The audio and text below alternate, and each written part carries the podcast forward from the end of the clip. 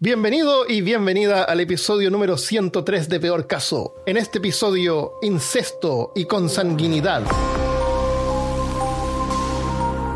Hablándote desde los lugares más congénitos de Austin, Texas, soy Armando Loyola, tu anfitrión del único podcast que entretiene, educa y perturba al mismo tiempo. Esta semana conmigo está Christopher Kovacevic. Tengo 10% de mi ADN hecho de villano.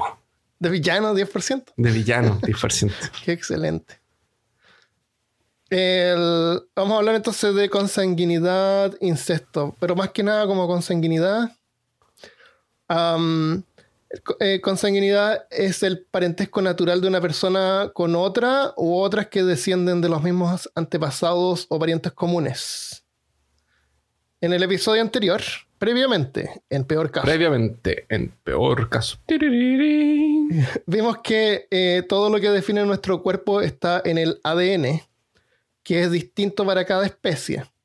En el episodio anterior dije que el ADN está enrollado dentro del núcleo de las células como un plato de tallarines.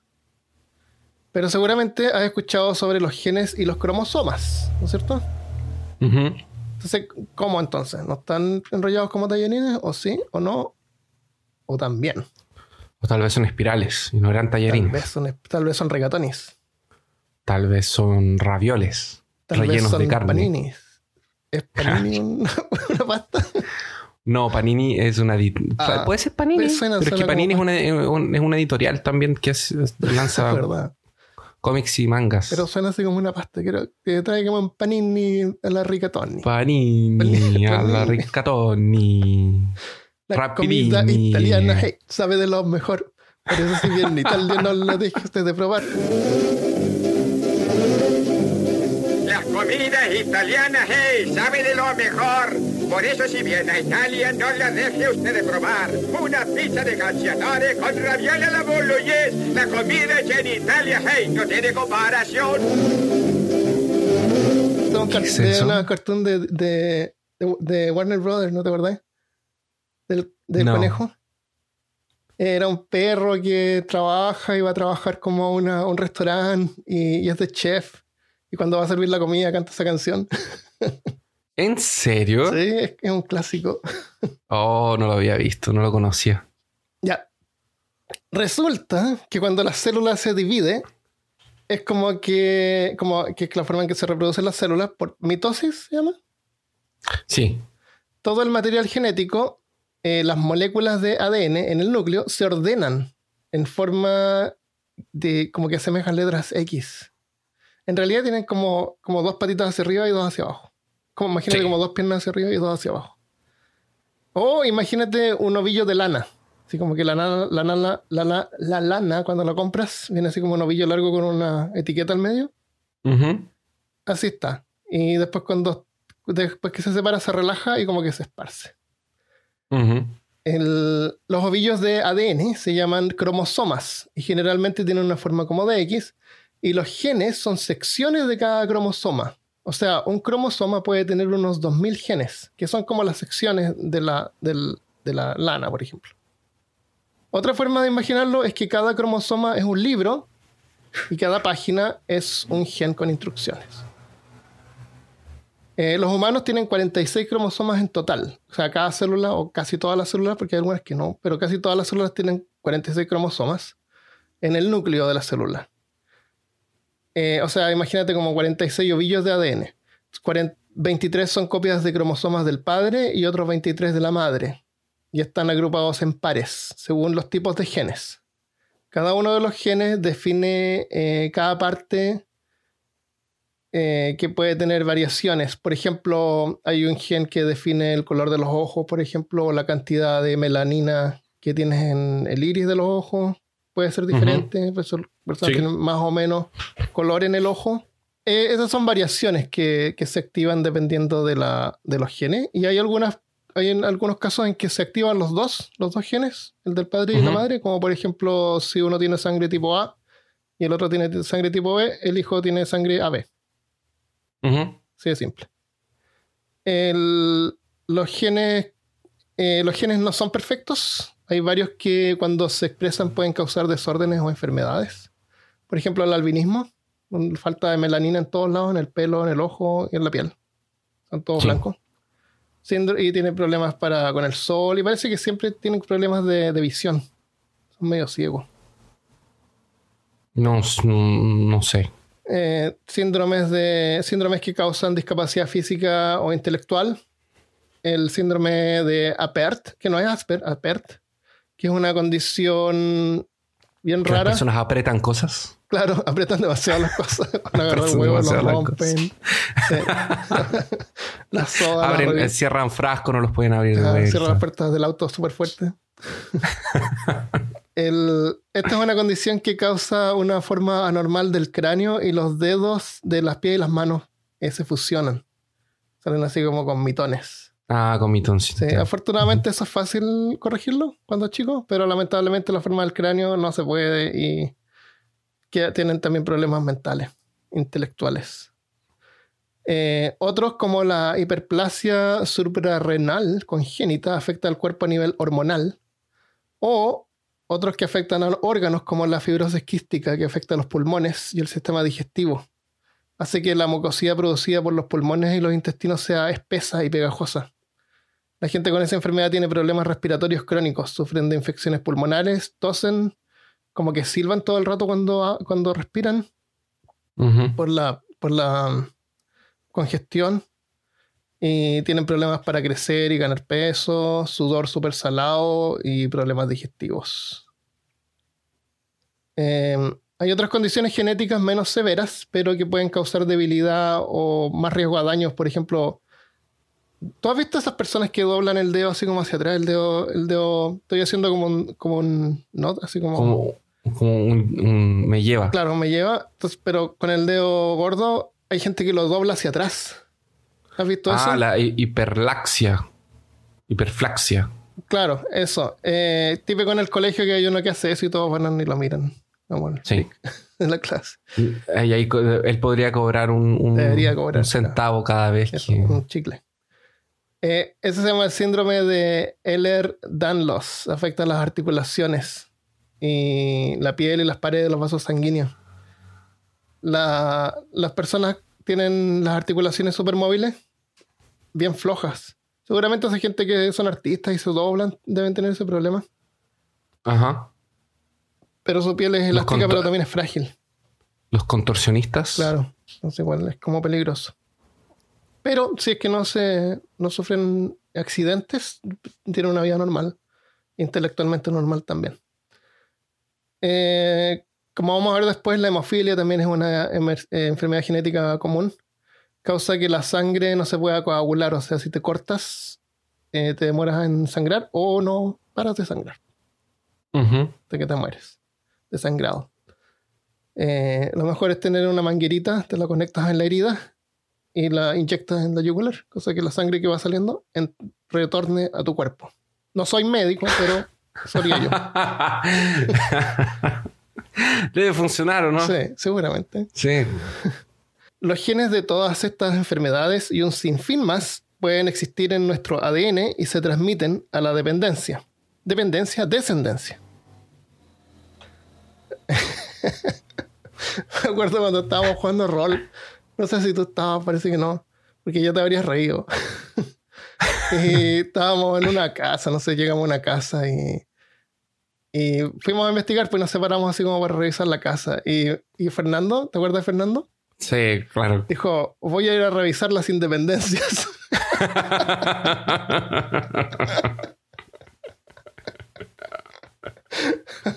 las independencias. es que ver, están todos independientes. No, Yo quería no ir hay- solo. no, Quería, claro, Estaba compactando su mensaje. Voy a ir Sí. solo a revisar las dependencias. a revisar las, las independencias.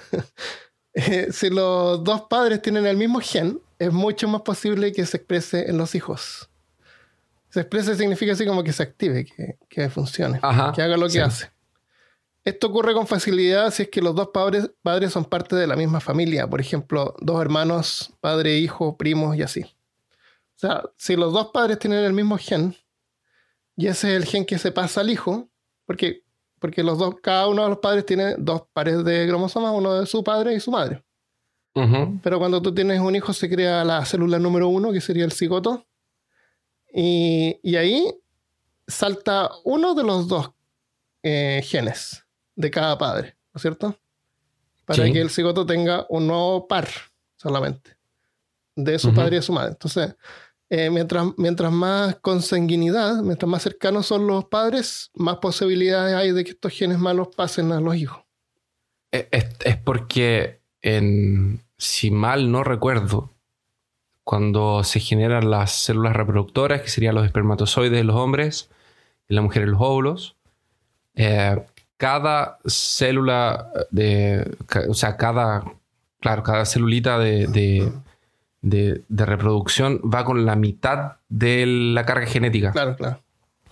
Por eso que Armando está diciendo Entonces, por ejemplo, para determinar el cada uno, todas mis células tienen dos. Entonces, cada una de ellas va con una. Entonces, puede dar una combinación.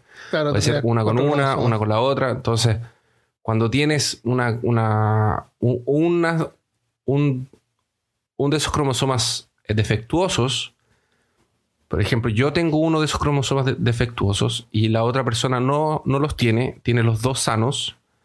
Ahí ese cromosoma que generalmente es el recesivo, no se expresa. sí. entonces, cuando los dos recesivos se juntan, es cuando no tiene otra opción a- además de eh, expresarse. Entonces, la, la mujer, si es, tiene el mismo cromosoma defectuoso, hay un 50% de prob- o no, hay un tercio de, un cuarto de probabilidades de que ese pro- cromosoma se, se exprese. Claro. Ahora, si los dos tenemos, si yo tengo uno solo, más- pero los de ella son los dos defectuosos, ahí hay un tercio de posibilidades de que eso no se. No se activa. Hay un cuadro, hay un Sí, sí. cuadro. Hay una, hay una prueba que hacen, no me acuerdo el nombre, pero es una, es una, es un papel que tiene un químico. ¿Ya? Y tú lo puedes Ujú. comprar en las tiendas, es para pruebas. Eh, hay gente, hay como, no sé, parece que como medio común, como 30%. Gente puede, tú te lo, pones, te lo pones en la lengua el papel, sientes el sabor de ese químico, que es como amargo. Ujú. Pero hay gente que no tiene los genes para desarrollar las papilas gustativas que detectan ese químico. Ujú. ¿ya? Entonces, en las clases es súper chistoso porque el profesor les da estos, estos papelitos a todos y hay gente que no, no este papel es un papel, no, no tiene ningún sabor, Sí. pero hay otros que sí lo sienten. Y estaba viendo un video de una niña que decía que sus dos padres lo pueden sentir y ella no, Sí. porque también puede pasar de que no pasa el gen. De que no pasa el gen, Qué exactamente. loco. Es súper interesante eso de, Sí. ahí, de- de eso, porque por eso decimos que mientras, incluso cuando hablamos de críptidos, cuando tú tienes un, un pool genético pequeño, esos defectos son más fáciles de que se pasen de una generación a otra. Y, y el problema también Se está que una vez que pasa, ya está. Y ahí no va, no va a dejar de estar. Exacto. Entonces, de ahí en adelante, toda la, la prole va a seguir teniendo los problemas. Ahora, otro defecto que puede dar es que en vez de que vaya con un con uno, con, con un gen, hay- un- con, con dos cromosomas. Que una de- porque la gente que, que tiene síndrome de Down es porque tienen un cromosoma que tiene tres en vez de dos. ¿Tres patas? Ah, tres no, cromosomas. tres cromosomas. En vez de dos, que es el. Por eso que técnicamente es como el síndrome de tri, no sé qué cosa, cromático, una cosa así. Y ahí se manifiesta. O sea, ahí pasó de Porque- que uno de los padres, en vez de enviar uno solo de sus cromosomas, Un- envió dos. mandó dos. Pero en ese, en esa línea específica. No es Ah, claro, cualquiera. claro. El cromosoma de que, Hay un que cromosoma especi- no sé, la cara. Una la- cosa- Porque sí, claro, como una cara diferente. Claro. Claro, y claro. ahí, Cada porque- cromosoma, acuérdate como dijimos que era como un libro que define las partes. Cada Eso. uno tiene diferentes temas. Ma- pero, eh, y ahí ese cromosoma que parece que es el 23 o el 33, una cosa así. Bueno, en fin. Sería loco que fuera el 33, porque hay un. Hay una cosa con ese número que es como medio cabalístico. Aparece en todas partes. Ya. Aparece en todas partes. Sí. Porque, es, porque cualquier cosa te puedes tomar un 33. Eso. Como en Alejo Valentina cuando hicieron lo de Matrix y Carlitos le decía a Alejo, si querés eh, volver a, a la Matrix, tomala no sé cuánto. Ah, Si tómate la querés salir de 33, la- sí, al y si no, si querés volver a tu casa, toma la 33. Y de ahí gritas, 33. Verdad, verdad. Bueno, el, esto de tener relaciones con padres y hijos, con, con razón que es tabú y es condenado moralmente. Ujú. Pero esto no significa que en el transcurso de la historia ha sido practicado, especialmente en comunidades reducidas, donde no tienen otra opción, están aislados, Sí. o por la realeza, donde los casamientos entre primos y familiares eran usados como contratos para mantener el control y la paz entre los reinos. Todo a costa de duplicar el riesgo de muerte infantil y discapacidad física o intelectual. Aunque eh, ser abogado del diablo no sabían de genética. No, te- no deberían. eh, No sabían Sí, no por qué diablos no pasaba. sabían Sabían, que, tenía malas consecuencias igual. Que había riesgo. Pero en realidad no sabían por qué. Esto lo hablamos, lo tocamos muy por encima en el capítulo de cumpleaños del año pasado, cuando yo hablé sobre los vampiros Ah, y por qué, cómo era, por qué habían algunas cosas que afectaban al- a la persona y comenzó a generar el mito del vampiro. Sí, verdad. Eso está en el episodio de, cum- de cumpleaños.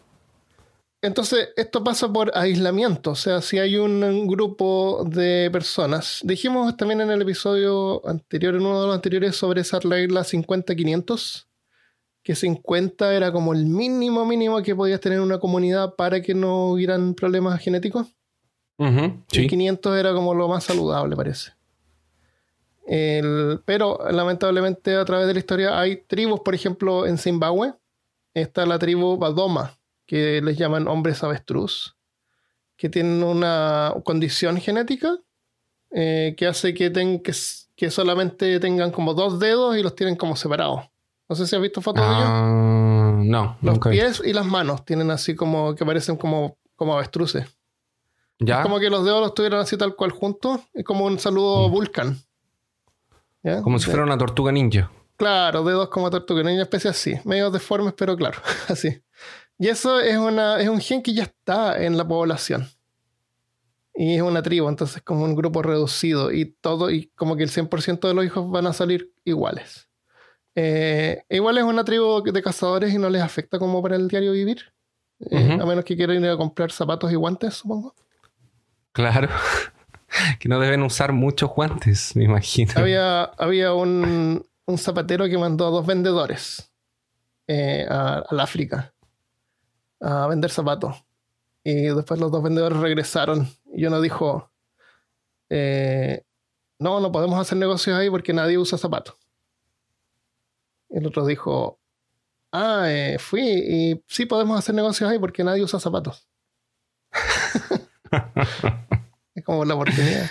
Pero también- Claro. como- Tienes que ver, tienes que, todo depende de la perspectiva. Claro, un vaso, medio lleno, medio eso, Un vacío. ejemplo de vaso medio lleno, medio vacío. Eh, otro ejemplo de aislamiento es, una, es un caso raro que ocurrió por el 64, 1964, en los Montes Apalaches. Había una familia que vivía en los montes que era, su piel era de color azul. Azul. ¿Cómo este amor es azul? Como azul. ¿Como el mar azul? como el mar azul. Y resulta que esta gente tenía una condición médica, o sea, una condición genética, y era una familia, y se habían casado entre ellos porque era lo que había. Y, y empezó a expresarse esto de, de esta enfermedad que les causa que la, que la piel sea azul. Entonces, cuando ellos fueron, iban al pueblo, todos los miraban raros y como que los separaban porque no- ellos son los azules. Ah, eran discriminados. Eran discriminados, entonces causaba que ellos se aislaran aún más en las montañas y continuaran que reproduciéndose entre ellos. Porque eso es lo que pasa, no sacamos nada con tener una población de 50 personas. Si es como, ah, nosotros no nos casamos con los, con los de la esquina. Con los, con los, ah, mi hija nunca se va a casar con, con el los- herrero. con los pies de avestruces. Claro. Entonces ahí el pool genético tampoco funciona. Ahí tiene que haber más gente porque Claro, existe la no discriminación, las 50. peleas, No eran ni las 50, tías que hablan imagínate si mal. menos de 10. Es. El- ellos tenían la piel azul, pero se dice también que la, que lo- la realeza tiene la sangre azul. Sí. ¿Por qué crees tú que dicen eso? Yo, yo sabía de una cosa, la verdad. Eso debe ser porque... ¿Qué puede, qué puede ser? Cuéntalo, o lo cuento tú o lo cuento yo. ¿Lo puedes contar tú si quieres? Bueno, lo, lo- lo busqué rápido antes que empezáramos a grabar y en realidad que tiene sentido. Era porque lo- los privilegiados no, no tienen que salir a trabajar Entonces tienden a tener la piel más clara. Los que trabajan hacia Sí. afuera en el campo, Sí. como que la piel se oscurece.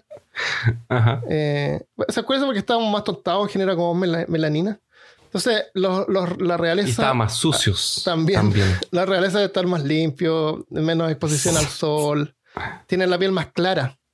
Y eso hace que sea media translúcida y se vean las venas detrás. Y Exactamente. como que el recubrimiento de las venas es azul. Exacto. Y una parte que encontré media perturbadora era. Estaba. Cuanto más flanco y fino era el cutis, más atractivo resultaba para los caballeros que veían las venas azuladas en los opulentos bustos femeninos, recordando el mármol más preciado y delicado. Eso, eso es lo que no se imaginan. Por eso que siempre las pinturas las pintan a todas mega blancas. casi Es que bueno, el mármol es blanco. Claro. Sí, pero era como, era como, era, era, era bonito mostrar las venas, cosa que hoy en día no, No, hoy día no se, no se estila mucho No. mostrar las venas. no mucho que loco cómo cambian las cosas. Totalmente. En, la, en el antiguo Egipto se creía que la mujer era la portadora de la sangre real de la familia. Así que era costumbre que el hijo mayor y la hija del faraón se casaran y se convirtieran en gobernadores. O sea, ahí ni siquiera trataban así con otras familias. Ah, eran esos mismos. Eran ¿no? ellos mismos, Era era, lo la familia era real. Claro, literalmente. El rey Tutankamón nació en 1342 a.C. Fue el resultado de generaciones de matrimonios entre hermanos y los padres de Tutankamón eran hermanos. Cuando Tutankamón heredó el trono a la edad de 10 años, era un joven débil con pie sambo. Sam- Pie sambo es cuando tienen como el pie doblado hacia adentro. Ajá. y tenía escoliosis en la espalda, así que tenía que caminar con un bastón a los 10 años. Sufría además de osteonecrosis, que es descomposición del tejido óseo, eh, lo que le debió haber resultado increíblemente doloroso, especialmente en la cadera. Imagínate que la, la unión de la cadera se te empieza como a destruir, No. horrible. Y las articulaciones. Tenía el para- paladar hendido. Eh, ¿Puedes explicar tú qué es lo que es paladar, paladar hendido? Cuando tienen labio leporino. Sí, porque el, el, hues- el, el maxilar son dos huesos. Y hay una etapa de la, de parte de cuando el embrión se está desarrollando que no se cierran esos dos huesos, no se alcanzan a juntar y queda abierto. Entonces el labio queda abierto y el paladar, los, los huesos del, del maxilar quedan separados. Como Eso se puede tratar hoy en día. Hay una, Ah. hay una cirugía para juntar el labio y para juntar el, el hueso de nuevo, pero queda abierto. O sea, el- el- la mucosa está ahí igual, pero los, los huesos están separados y da esa sensación de que Ah, está abierto, y si te lo tocas con la lengua se va a sentir así como blandito. como blandito. Paladar. Qué loco. O sea, tiene la boca así como un depredador. Claro. Como que separan como la mandíbula. depredador, así, Eh, también los incisivos. ugly son of a bitch.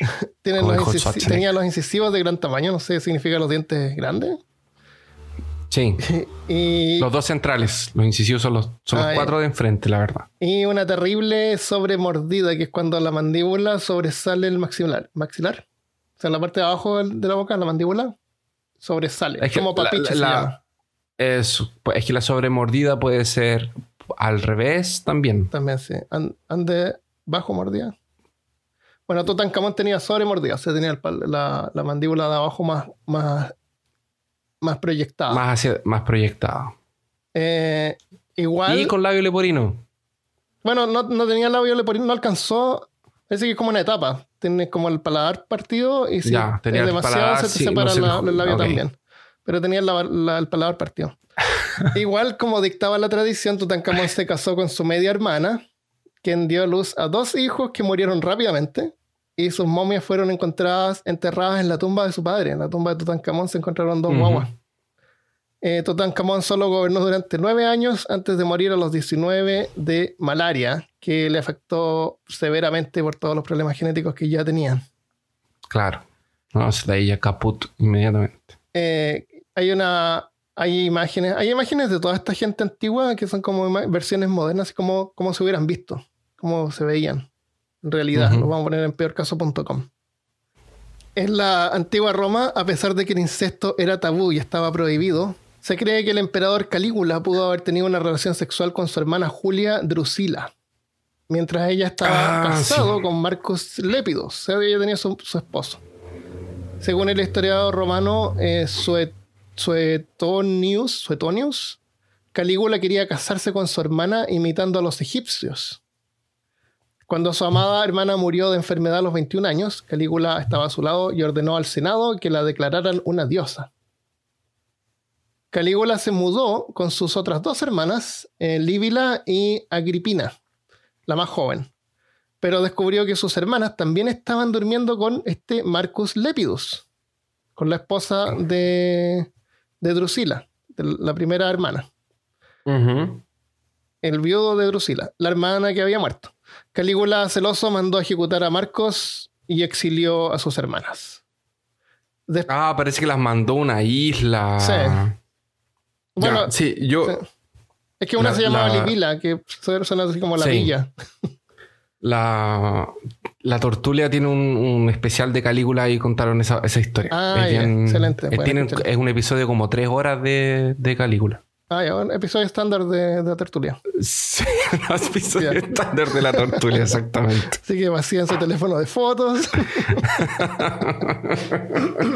Borren todos los videos para poder descargar el episodio. Conéctese a Wi-Fi. Claro. Eh, después de que Calígula fue asesinado, su tío Claudio se declaró, fue declarado emperador. Claudio luego descubrió que su propia esposa, Valerie, estaba teniendo aventuras con un amante y conspirando para derrocarlo, así que los mandó a matar. Ma- Se mataban todos. Claudio alcanzó a tener una hija con Valerie, llamada Octavia. Entonces Claudio estaba enamorado de Agripina, una de las hermanas exiliadas de Calígula. En- pero en Roma estaba prohibido el incesto, como dices tú. Así que Claudio fue y cambió la ley para poder casarse con su sobrina. Claro, el, el emperador. Obviamente, claro, ¿cuál es el problema? Se pueden declarar dioses, ¿por qué no? ¿Por qué no? En la- tuvieron un hijo que nombraron Nerón, Ah. que heredó un desorden neuromuscular. Luego, ahí hay incesto. Luego Agripina envenenó a Claudio para dejar espacio al trono para su hijo Nerón. O sea, Agripina tuvo un hijo con Claudio. Agripina mata a Claudio para que Nerón sea emperador. Nerón se casó con su media hermana Octavia, la, otra hija de Claudio. Eh, pero espera, hay más. Nerón además era paranoico, así que fue coronado emperador a los 14 años y pensaba que su madre estaba conspirando contra él. Así que una vez que su madre estaba en un viaje en un barco, mandó hundir el barco a Agripina. Pero Agripina sobrevivió y nadó a la orilla. Pero desafortunadamente fue recibida por un grupo de soldados que tenían la orden de asesinarla. Oh. Nerón, mientras tanto, tampoco se llevaba muy bien con su esposa y terminó enviándola a ejecutar, acusándola falsamente de adulterio. A Octavia, la hija de Claudio. Nerón es famoso por un gran... O sea, se había casado con, con la, su media hermana. Nerón es famoso por un gran incendio que ocurrió en Roma. El fuego se esparció por la ciudad durante varios días y Nerón lo ignoraba. Me recuerda a otro tipo que ignora de repente cosas que ocurren. Eh, las malas lenguas dicen que incluso él mismo pudo haber iniciado el incendio. Las malas lenguas. Las malas lenguas. Las malas lenguas que sobrevivieron. Este comportamiento irracional es también un rasgo de la consanguinidad y se repite en varios otros miembros de la realeza. Ahora vamos a saltarnos a Europa. No hay segue aquí. Eh, Después de que yo aprendí el, eh, la historia de Nero, en- entendí que el Nero Burning Room, que era para, que, para Ah, para clonar quemar, CDs. fue para, Se sí, te para cayó, el, quemar se te cayó el, CDs, el- el carnet. el, el carnet. Para que antiguamente los CDs Claro, en la época medieval de la computación. CDs son esas cosas redondas, plateadas por un lado, así media espejita, y por el otro lado son casi como un Blu-ray. Es como un juego de, de PlayStation 4 o de Xbox. Claro, claro, esas cartas. Pero eso es un Blu-ray. Un CD era otra cosa. Claro, era como el anterior. Y, el, y nosotros en los computadores antiguamente tenían lectores de CD, porque tú sabes que hoy en día no todos tienen lectores. Eh, los- El posavasos algunos- es un lector de CD, en realidad. Exacto. El, los, hay, hay muchos computadores que hoy en día ni siquiera tienen lectores No. de, de, de CD. Eh, pero antiguamente lo que hacíamos mucho era bajar cosas y copiarlas en los CDs, quemarlas, porque había que quemar el CD para poder usar la información. Y mm, el programa que usábamos para quemar los CDs se llama Nero. Y el icono era el coliseo quemándose. Sí. Y yo no entendía eso hasta que un día en, en clases de historia el profesor empezó a hablar de Nero y así como ¡Ah! ¡No! Por eso. Por eso. que va el CD. Sí, es verdad. Mi computador no tiene CD, eh, no tiene CD-ROM, eh, así que. ¿No compraste pero tiene espacio? ¿no es cierto? Entonces tú puedes comprar un cajón, un cajoncito, que cabe justo donde va el CD, Ah, sí. pero en vez de ser así como un CD, tú lo, lo aprietas y se abre y sale un cajoncito así que tiene Es- todo el espacio donde cabe el CD. Qué Y excelente. ahí tengo memoria y cosas chicas. Sí, ah, qué bueno. genial. Más, mucho más útil que un CD, que un CD-ROM. Mucho más útil que... No, hoy en día no. No. Porque la mayoría de las cosas ya las descargamos. O sea, Sí, no hay cosas físicas. Un día se termina el internet y no queda nada. Que ya no, Ya ni hay si- nada fuera de la nube. O sea, ya ni siquiera... O sea, lo único que a mí no me, no me gusta comprar mucho son juegos en plataformas como Steam o en PSN o en Nintendo Online. Mm. Los, los títulos como más caros, Sí. como no me gusta, me gusta, prefiero tenerlos en físico porque un día esa plata, eh, porque en teoría lo que estás haciendo es arrendar el juego. Ah, bueno, hoy en día, No aunque sea físico, comprando. igual no te va a correr porque tienen que correr en servidores, conectarse.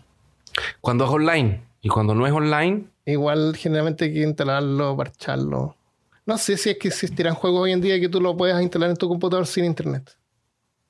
en el computador no sé, pero en consola yo sé que sí. Ah, en consola sí, sí, tienes razón. Sí, Entonces, por ejemplo, eh, si Steam un día simplemente desaparece, desaparece. perdiste con todos los juegos, los- porque el juego no es tuyo. Tú estás comprando una licencia para usarlo a través del... Es eso lo que tú haces. Tú Bueno, compras una licencia para usar el, el juego en esa plataforma. lo que tú haces cuando tú compras un CD o un CD de música, tú también estás obteniendo la licencia. Es la Sí. licencia. Solo que te dan en la. Te lo dan. Son corteses para dártelo para que lo escuches. Sí, tú compras la licencia y te dejan... Y te dan. Y por eso viene, viene el juego o la música. El, el juego este Fallout, Fallout 74, no estamos debiendo demasiado. Cuando lo comprabas en físico y lo abrías el CD, venía un cartón. ¡Ah! Donde venía vez de un CD, un cartón con un número de serie. ¡Oh, no! Esa es tu ¡Qué versión rico! Qué horrible. ¡Qué horrible! Eh, a mí me gustan los juegos caros que me gustan tenerlos en físico también, pero, pero más que nada por, como por colección. Tengo así Witcher 3 en, en CD, ¿Para el... ¿Para el computador? sí, para PC. Oh, qué excelente. No, eso yo... Yo prefiero tener mis juegos de consola en físico, definitivamente. Sí, definitivamente también. Solo cuando encuentro cosas demasiado vender, baratas. cambiar, prestar. Sí. Solo cuando están muy baratos o son Sí. juegos que realmente no tienen físico, ahí... no- Sí, hay juegos de, de in- independientes que en realidad no, no tienen los medios como para fabricarlos en físico. Sí. Ya, regresemos al podcast. Sí, regresamos al asunto. Lo lamento. Eh, Fue- fue Europa. culpa de enero. Europa. La realeza en Europa también sufría los mismos problemas, condición llamada eh, prognatismo mandibular. Era tan común. Prognatismo es como que la mandíbula también como que sobresale y es más larga. Y sobresale así como, como un papiche. Él era tan común entre los descendientes de la casa real de eh, Ha- Habsburg, que eran como, en- como la parte norte de Europa, que era llamada la mandíbula Habsburg. Era como que podías ver y podías ver de qué familia eran. Según la mandíbula. Felipe II de España se casó con María Manuela de Portugal. Los dos compartían sangre de varias generaciones anteriores. María murió a los 17 y alcanzó a dar a luz a sus hijos Carlos. Carlos, príncipe de Asturias. Sufría de muchos problemas de salud y era mentalmente inestable y violento. Disfrutaba rostizar animales vivos y una vez cegó a todos los caballos del establo. También una vez trató de obligar a un zapatero a comerse los zapatos que le había hecho porque no le gustaron. Pero Dios mío. Su padre se vio obligado a mantenerlo en prisión hasta que murió a los 23 años. Se enfermó de una cosa y se murió. Se enfermó. Se enfermó, sí, malaria, no sé Se enfermó. Eh, igual no vivían tanto porque estaban todos enfermos todo el tiempo. Sí, no se cuidaban tampoco. No se lavaban las manos. Claro. Carlos II de España, bajando por la misma línea sanguínea de los, de los Har- eh, Ha- Habsburg, Habsburg. El rey Carlos II de España uno de los, eh, es uno de los casos más trágicos de consanguin- consan- consanguinidad. Su-. Sus padres eran tíos y sobrinas. Todos los cuatro bisabuelos eran descendientes de Juana la Loca, que estaba loca. Carlos no aprendió a caminar hasta los ocho años y nunca pudo aprender a leer o escribir. La deformación de su mandíbula, de su mandíbula era tan severa que era incapaz de masticar la comida o hablar normalmente. Y babeaba todo el tiempo. Se no podía O cerrar sea, la tenía que boca. estar con un baberito. Le entraban moscas. Claro. El, el babero real. El babero real. Sufría de un montón de problemas físicos y psicológicos. Era llamado Carlos el Hechizado. Y era descrito como bajo, cojo, epiléptico, senil y completamente calvo antes de cumplir los 35. Y siempre al borde de morir. Carlos se casó dos veces, pero era impotente, así que no tuvo hijo y murió a los 38. El doctor que hizo la autopsia dijo que su cuerpo no contenía una sola gota de sangre. Su corazón era del porte de una semilla de pimienta. Sus pulmones estaban erosionados. Sus intestinos estaban podridos y gangrenosos. Y tenía un solo testículo. Y su cabeza estaba llena de agua. Pero, que- Dios mío, ¿qué, qué es esto? Es ¿Un una bolsa de cosas. Una bolsa de desperdicios de, de la carnicería. Ese era Carlos II. No, no, la medicina no era muy, eh, muy exacta en ese tiempo. Específica. Ah, Claro. muy exacto. No, a mí me sorprende que tengan esa descripción, porque dudo que los hayan dejado hacerle una autopsia al No, rey. realmente parece que, pero no lo verifiqué, así que no lo noté, pero era como que tenía hidrocefalia o algo así, que es como que acumulación de agua en la cabeza. Entonces Sí. puedo haber sido que cuando le abrieron el cráneo hubiera salido agua. Ahora no sé sobre un corazón del porte de una semilla de pimienta, que son muy chicas. Es demasiado Sí, pequeño a lo eso. mejor era más, pequeño de lo normal, no sé.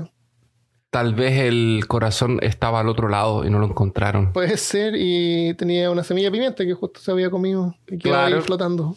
O era como una piedrita de alguna cosa. Claro, un no sé. uno de los no sé, estoy que inventando. Sí, puede ser. La, um, otra enfermedad congénita común entre la realeza era la hemofilia, llamada, llamada la enfermedad real. La reina Victoria ya era portadora del gen que, pasa- que causaba hemofilia. Dos de sus hijas eran portadoras del gen, Alicia y Beatriz. Alicia tuvo un hijo que murió de hemofilia a la edad de dos años. Eh, otra hija de Alicia que sobrevivió se llamaba Alexandra. Se casó con el zar Nicolás II. Su único hijo, Alexi, sufría de hemofilia y era dependiente del místico Rasputín, Uh, que aseguraba curar al niño. Y terminó debilitando a la familia real y contribuyó a la caída de la dinastía real. ¿Pero fue culpa del pobre padre Rasputín? ¿O fue culpa de la mal práctica del incesto y casarse con parientes? ¿Por qué? ¿Acaso él es una víctima de las circunstancias? Él es una víctima. ¿O son las circunstancias una víctima de Rasputín? Exacto. Eh, creo que tenemos un par de episodios sobre Rasputín. Sí, pueden ir a escucharlos, están allá atrás y están muy buenos. Para evitar problemas congénitos, hoy en día la realeza, que no sé cómo todavía existe, se ha preocupado de encontrar parejas fuera de la decrépita reserva genética real que tienen. Por eso es que vemos al, al- no, yo no sigo esto porque no me gusta, pero el rey de no sé dónde se casó con una tenista o algo así, Ah, un artista, sí. no sé. La reina Isabel eh, todavía es reina hace como 3 Esa- millones de años. ¿Esa señora es un Eh, robot o un zombie? Un- sí.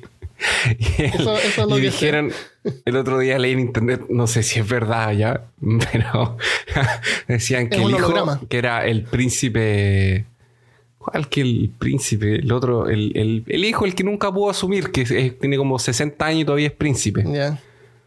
Eh, parece que le dio corona, coronavirus. Ah, verdad. Parece que le dio corona al príncipe Charles. Eso puede ser mentira y puede ser solo publicidad. Puede ser mentira. Que no sí. sale en ningún lado. No sé, no, sé, no tengo idea. Sí, no, y, y porque No sé, la, es, es como para hacer el chiste de que la reina no va, Claro. no le va a dar. No. En la, mm, eso es lo que tenemos sobre. Esto, esto es sobre consanguinidad así en la realeza. ¿Y tú tienes algunos casos más modernos? ¿Vamos a ir al Tengo. futuro, al 1800? Claro, vamos a 1890. ¡Wow! El- ¡Qué no, Christopher! esto no está ordenado por ningún tipo de. Solo encontré algunos datos curiosos y les traigo los cinco. No, mentira. no, eh, uno de los casos. eh, encontré algunos casos de incesto. La mayoría es de gente casándose con primos. No quise poner nada. Yo le había contado a Armando de. La mayoría de casos de incestos que son de padres con hijas son de abuso, de violaciones y es, eh, es más tenso. Es, es como contra la voluntad. Entonces, estos de aquí son más. Porque generalmente los, los que eran. Cuando se casaban los primos con primos por la realeza, era porque no tenían mucho con quien casarse también. Claro. Y porque era para no casarse con el hermano, se lo casaban con primos. Pero la primera persona que les traigo es el señor Charles Darwin. Ya. El naturalista británico Charles Darwin, famoso por, pro- eh, por propor, por propor, no es propor, ¡Ah! no es propor, es Proponer. por proponer Proponer. la teoría de la evolución. Fue casado con Emma Wet, De, la, Wetwood, de- de, de la, la teoría de la selección natural. En- la selección natural. Sí. Exactamente, no es de la evolución. Este, por proponer la teoría de la selección natural, fue casado con Emma Wetwood Darwin, su prima de primer grado. Oh, oh. Ellos tuvieron 10 hijos. Oh, wow. Dos eh, fallecieron y otros tres eran estériles. Conforme cuenta Briana, eh, lo más interesante es que, se tratando de Darwin, era obvio que él mantenía registros súper detallados a respecto de la salud de su familia. Y cuando los hijos empezaron a presentar problemas, el naturalista pasó a asociarlos con sus observaciones hechas anteriormente en plantas que habían sido cruzadas entre sí. Ah, realmente lo estudió. Lo. Fue entonces que el británico comenzó a sospechar que sus hijos podrían haber heredado algunas enfermedades debido al histórico familiar entre eh, casamientos, entre los matrimonios, entre, entre Qué parientes. interesante porque en ese tiempo tampoco se sabía de la existencia de los genes. Él, No. como pensó Él- que las características nomás se pasaban de alguna manera. Sí, exacto. Qué increíble. Lo que, lo, que él, lo que él veía era eso, eran características que hacían eh, algunas Claro. especies sobrevivir y adaptarse y esas características se mantenían en el tiempo. Claro.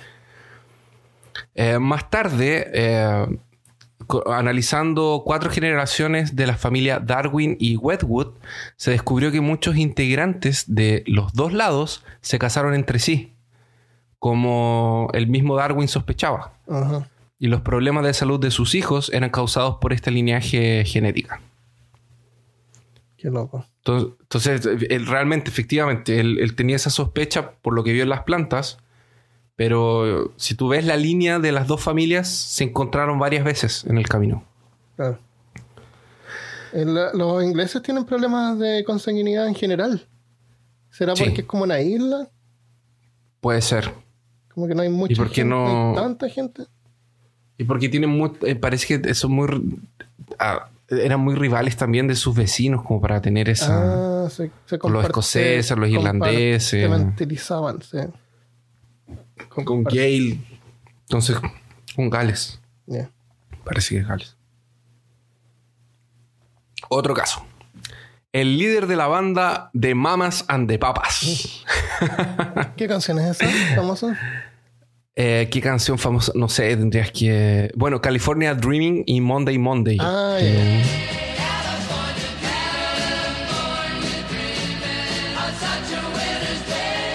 Esta historia es de John Phillips, el líder de la banda, y su hija Mackenzie. Phillips eh, compuso la mayoría de las músicas del grupo Y hace algunos años, Mackenzie reveló en un libro que tuvieron una relación incestuosa cuando ella tenía 19 años de edad. Según su testimonio, en la víspera de su primer matrimonio, el padre y la hija usaron drogas y comenzaron un caso que duró aproximadamente 10 años. 10 años, por loco. La relación solamente terminó cuando Mackenzie quedó embarazada y comenzó a temer que su bebé eh, fuese hijo de su padre. En una ocasión contó que Phillips le habría pagado para que eh, ella tuviese un aborto. Eh, y ahí el caso de los dos terminó. Entonces, aparentemente el hijo no es del papá, pero durante todo, durante 10 años tuvieron una relación aparentemente eh, consensuada. ¿Consensuada? Sí, consensual. En tiempos muy locos. No, no, había, no se sabía de enfermedades congénitas sexuales, de transmisión sexual. No se sabía de nada. Sí. Mientras menos sabes, más libres. Eh, más, libre. eres. Claro, más o menos.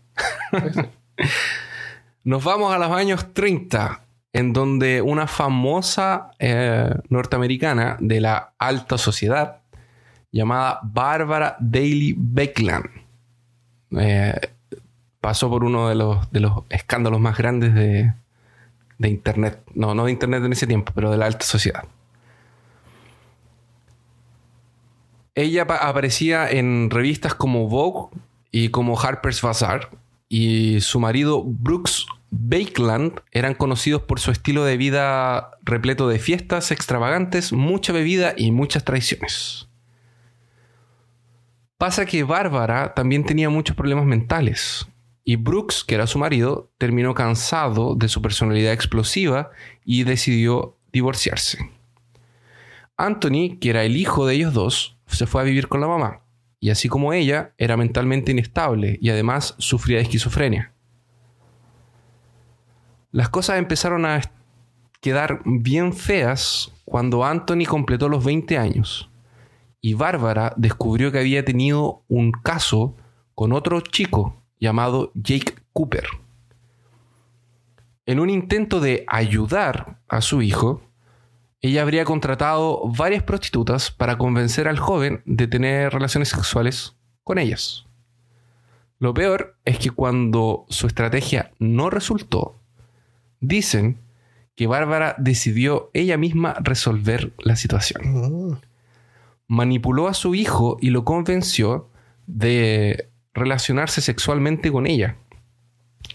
El caso terminó como nos podemos imaginar, de manera trágica con el joven matando a su madre con una cuchilla de cocina. Wow. Por, tratar de violarlo. Por tratar de. Claro. La historia de Bigland se transformó en un libro y más tarde fue llevada al cine como eh, Pecados Inocentes en 2007. A pesar de haberse transformado en un caso de incesto, es incesto, ¿verdad? Sí. ¿Sí? Eh, Bárbara, se, cree que Bárbara habría inventado esto solo para em, como generar choques. Según algunos amantes de ella, Bárbara habría inventado todas estas cosas para... ¿Bárbara no fue la que se murió? Sí. Ah. Entonces, antes de, antes de, que el hijo la matara, supuestamente esto era falso. Ella nunca lo habría obligado a tener relaciones con ella. Ah. Según algunas parejas de ella. Ah, ya, ya. Los amigos, seguramente. Claro, después que hablaron esto después de que ella se murió, obviamente. Nos vamos con Edgar Allan Poe. No, ¿por qué tú le estás echando a perder la reputación a estas personas tan, tan maravillosas? Pero es que eran, eran 1800 ah. y alguna cosa, no había nada que hacer. Habían como 12 personas. El autor, estadounidense contrajo nupcias con su prima Virginia, cuando ésta contaba con solo 14 años. Cuando ella falleció por causa de una tuberculosis, Poe entró en el alcoholismo y empezó a usar sustancias ilegales para poder llevar la pérdida. Su amigo Chauncey afirmó que alguna vez vio al cuentista visitar la tumba de su amada a medianoche. Y su biógrafo Joseph Cruch afirmó que Poe no solo se había casado con su prima debido al amor que sentía por ella, sino a causa de la disfunción sexual que supuestamente lo aquejaba. Y de esta manera no tendría que sostener relaciones sexuales normales. Eso de ahí son los cagüines de, de, de los biógrafos. Albert Einstein No. también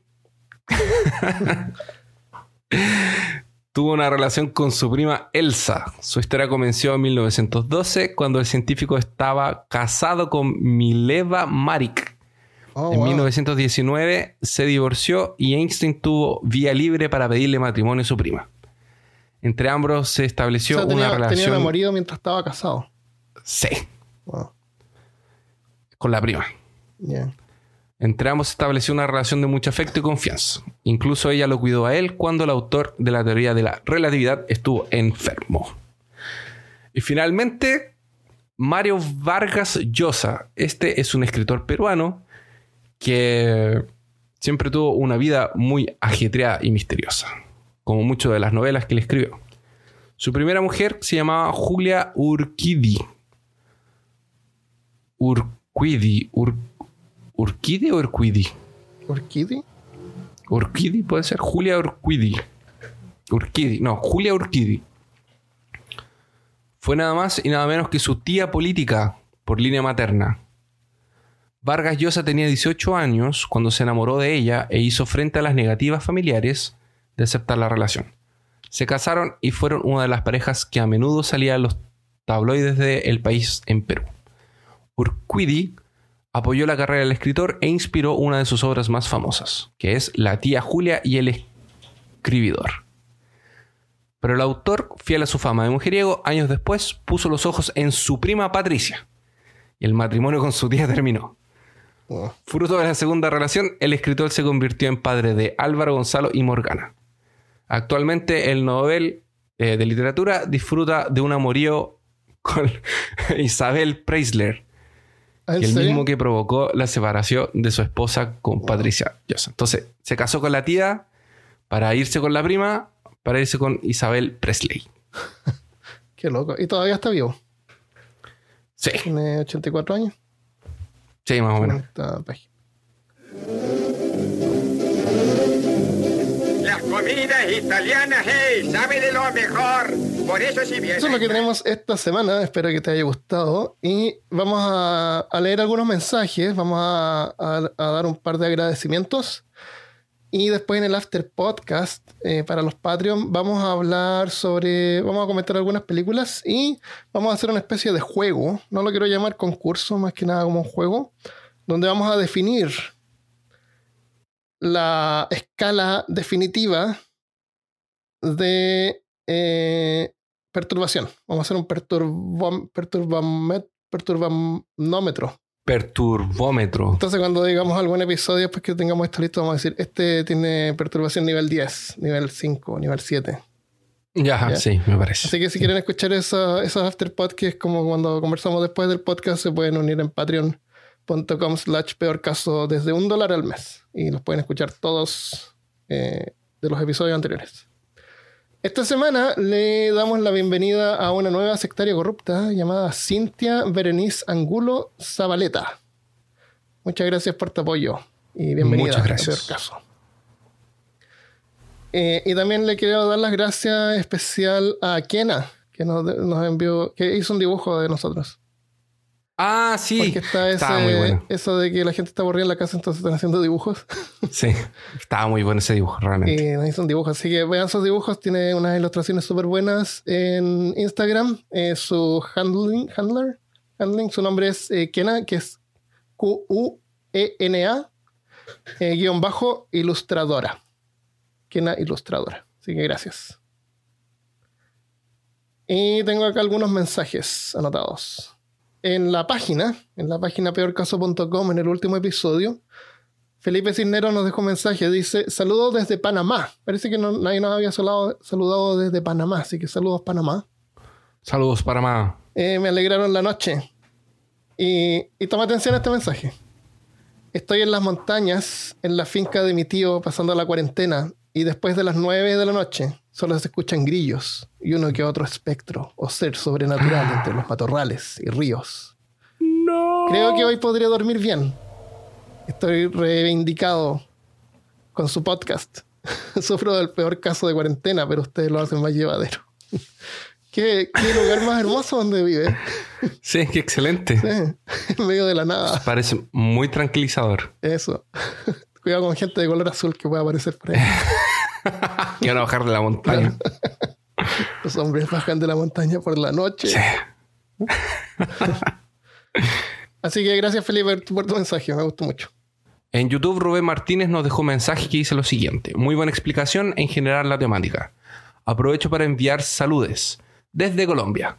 Los sigo desde la creación del podcast y también los escucho desde el trabajo. Aunque no lo crean, anoto todo lo que me llama la atención. El 100% de los episodios.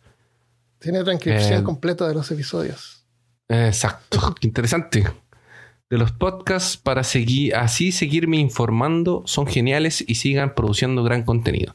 Muchas gracias y yo sí te creo que anotes las cosas porque yo a veces también anoto cosas. Yo cuando estoy escuchando un podcast y me gusta algo interesante que digo, "Oh, lo voy a guardar para después.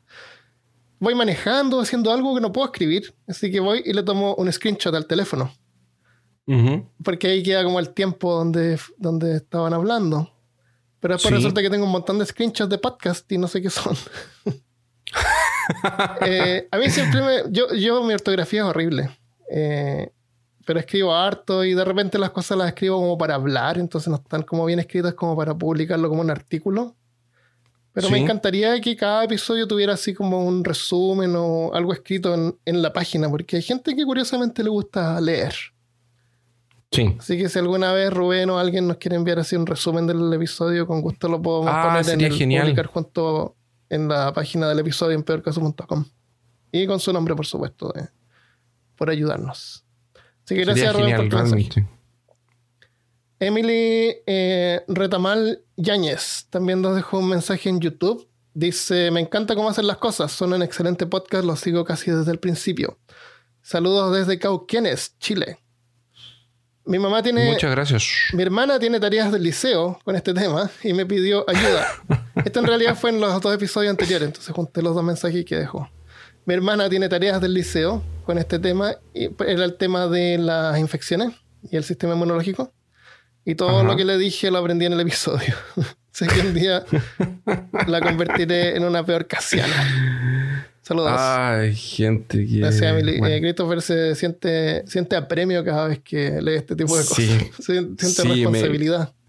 Siento mucha responsabilidad porque hay gente que está Sí, realmente... yo, yo mientras escribía, ah, hay que simplificar un montón las cosas porque, porque como cada, cada, por cada segundo que hablamos hay como un libro de- del tema, del, min- del segundo. Sí, sí. Es súper complicado. eh, eh, Hacer resumen. Sí. entonces, es como lo básico, pero de repente es bueno para, para tener como una imagen visual más o menos cómo las cosas funcionan. En YouTube, Erika Hernández nos dejó otro mensaje que dice: Siempre es bueno aprender cómo trabajan los, esos microorganismos y entender que somos un microorganismo andando. Somos muchos microorganismos andando. Sí. Me reí de tu frase, Armando. La humedad es cerveza gratis para las bacterias.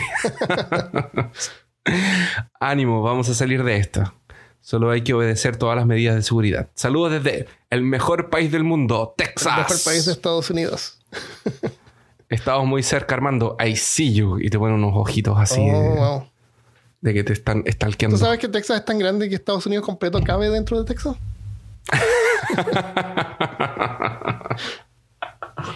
y el último que tengo acá es una revisión de Facebook que nos dejó Gerardo Daga Fernández Casa Pinta. Dice, es entretenido de escuchar y los temas que abarcan son interesantes. Y encuentro que lo hacen de manera súper objetiva y sin ser graves. Se tratamos de no ser muy graves. Sí. Eh, gracias a todos los que nos dejan revisiones en Facebook, las leemos todas. Eh, les voy a nombrarlos: Eh, Claudia, José, Goretti, Melissa, Cusamil y Cita, para citar los más recientes de este mes que nos dejaron mensajes. Eh, muchas gracias, los leemos y nos ayudan también a que otros nos descubran y también nos ayudan cuando se suscriben a YouTube o comparten el podcast. Sí. Muchas gracias. Y de nuevo, si quieres apoyarnos también con dinero, que en realidad es lo que resulta que cuando uno va a comprar comida y tiene que pagar la luz, la tiene que pagar con dinero. Eh, pueden apoyar en peor en, en patreon.com slash peor caso y escuchar los afterpots. Así que lo dejamos hasta acá, los queremos mucho, cuídense, cuídense mucho. No queremos perder eh, oyentes. No, nadie quiere perder oyentes, especialmente nosotros. Así que nos vemos la próxima vez. Adiós. Adiós.